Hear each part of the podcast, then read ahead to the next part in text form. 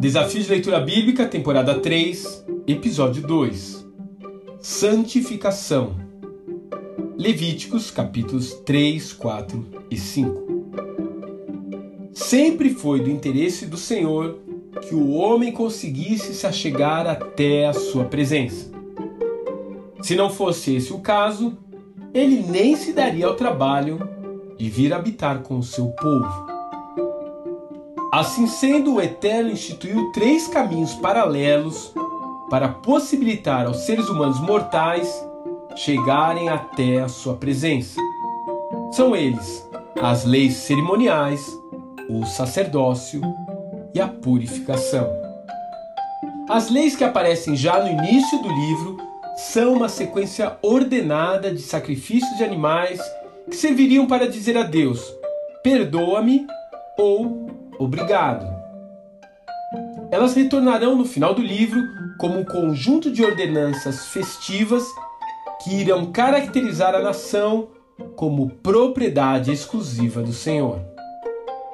O sacerdócio, por outro lado, funcionava através de Arão e de seus filhos, especialmente separados por Yahvé para representar o povo por procuração, sempre que se fizesse necessário entrar na presença do Eterno.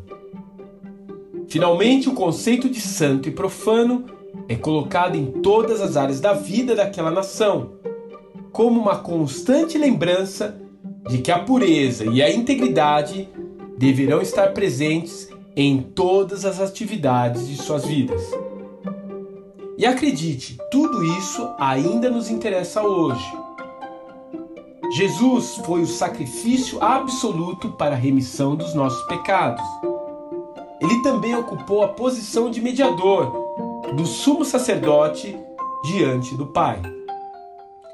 Mas resta uma parte que nos cabe: a santificação das nossas vidas, a pureza moral em tudo o que fazemos, o culto decorrente da nossa conduta diária purificação pela oração e pela palavra de Deus.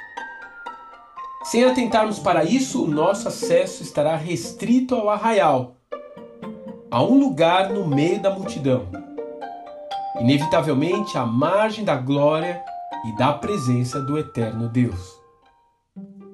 Você quer ter uma experiência profunda com Deus? Você quer ver coisas sobrenaturais acontecendo em sua vida? Bem, a santidade deverá ser um caminho então imprescindível em sua vida. Que Deus te abençoe e até amanhã.